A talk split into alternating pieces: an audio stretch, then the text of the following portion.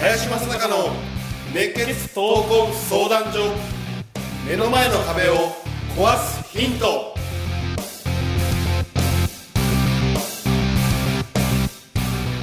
こんにちは。ナビゲーターの今野花子です。林正孝の熱血闘魂相談所。目の前の壁を壊すヒント。この番組ではさまざまな年代の男女からの質問や相談に平成の侍林正孝がスコーンと突き抜ける答えをお伝えしていきます。今週もゲストにさくらさんに来ていただいております。それでは林さん大月さんさくらさん今日もよろしくお願いいたします。はい、よろしくお願いします。はい、よろしくお願いします。前回の質問のあの回答の答えが大変面白かったので今回もちょっとその具体的な質問になるんですけどはい。今回も質問が来ています。では質問を読みたいと思います。ウェブ業界で働く42歳女性です。私には2年同棲している9歳年下の彼氏がいるのですが一向に将来について話をしてくれません。私もそろそろ子供を産むことを考えれば時間がありません。絶対に子供が欲しいわけではないのですが今の状況が長く続くことは不安でしかなく勇気を出して将来のことを切り出しても彼氏は全く考えていないらしく今は自由を謳歌したいとの一点張りです。呆れた私は婚活アプリで何人かとお会いしたのですが今の彼氏以上にときめきもなく現在八方塞がりです。林さんどうしたらいいでしょうか？という質問です今日もね、さくらさん来られてるんでね。もうせっかくなんで、さくらさんの意見を、僕自身も聞きたいですね。リアルですね、この質問は。極めてリアルです。結構こういう方多いんじゃないですかね多いでしょうね、この特に東京に来れば。うん、もう、はいですというぐらいいるある事例かもわかりませんね。はい、はい。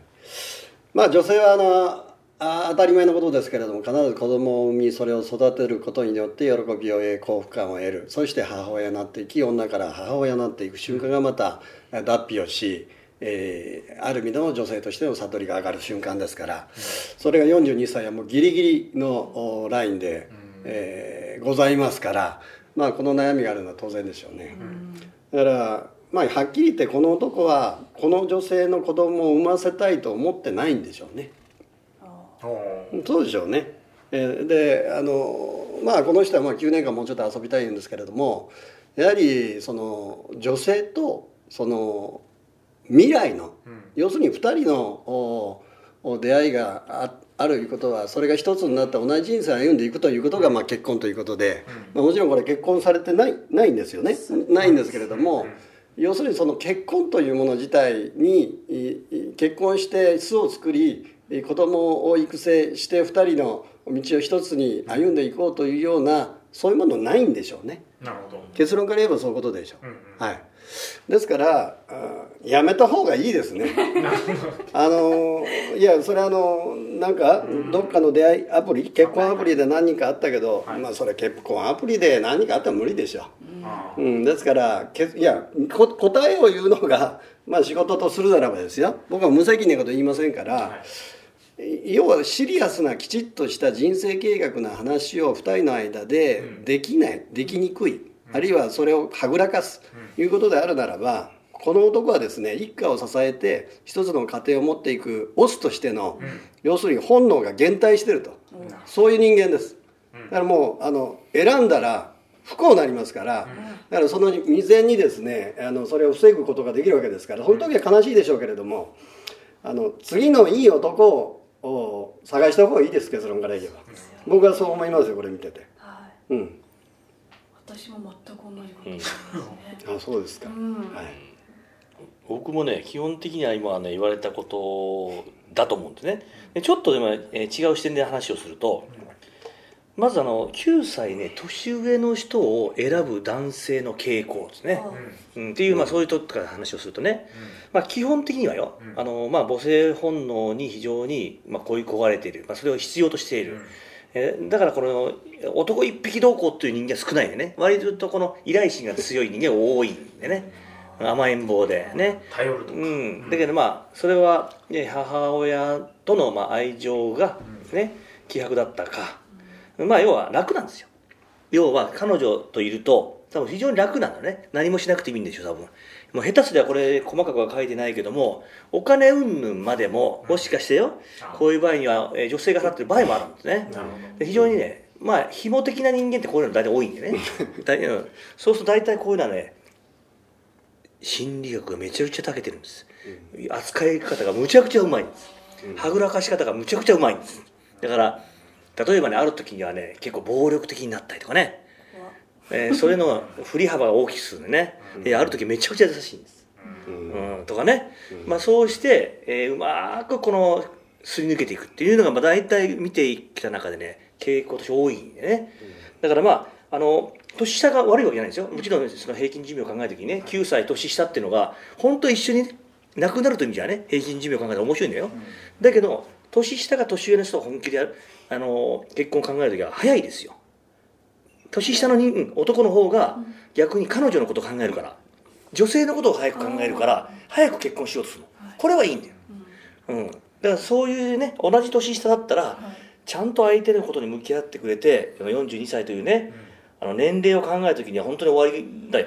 もうそうそう本当に普通にやれば、えー受精の問題含めて染色体以上これいろんな側面で見てももうギリギリの状態なわけですよ。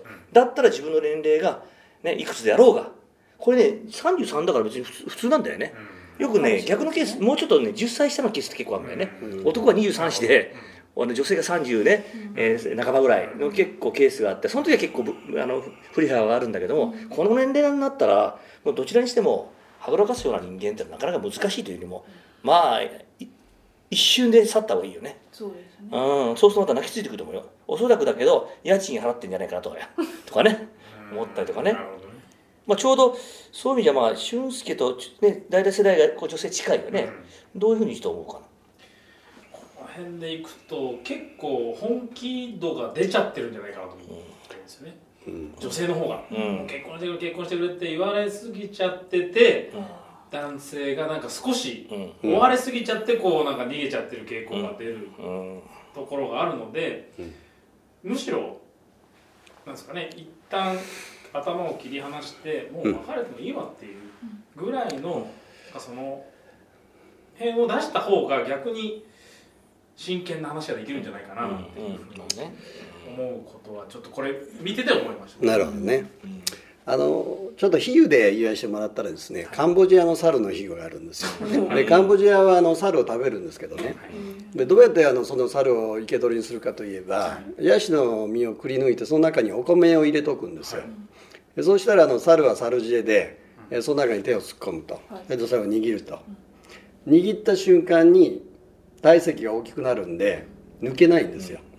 入るのは入るけど、はいで人間が来て捕まえる瞬間にそれを手放せば自由なんて命の危機はないんですよ。手放さないんですよ。サルジェで。執着なんですよ。あのねですから何が言いたいか言いましたらこの人は自分で自分縛ってるんですよ。だから捨てれば実は自由なり捨てれば幸福というものが訪れるんですけれどもこれに執着をしてカンボジアの猿のようになってるんですよでそれしかないと思ってるんですよ。餌はたくさんあるんですよその辺に。つまり捨てなさいということです。ね。捨てれば増えるというのが神の世界の法則なんですよ、ええ、捨てれば減りません。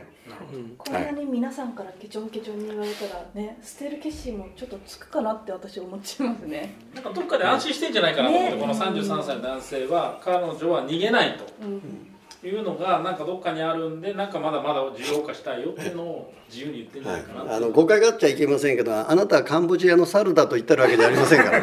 そういう意味で言ってるわけじゃありませんから。あくまで比喩です。はい、はい、比喩です。比喩です。はい、はい。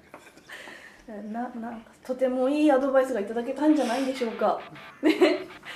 では今日皆さんありがとうございました。ありがとうございました。はいありがとうございます。ありがとうございます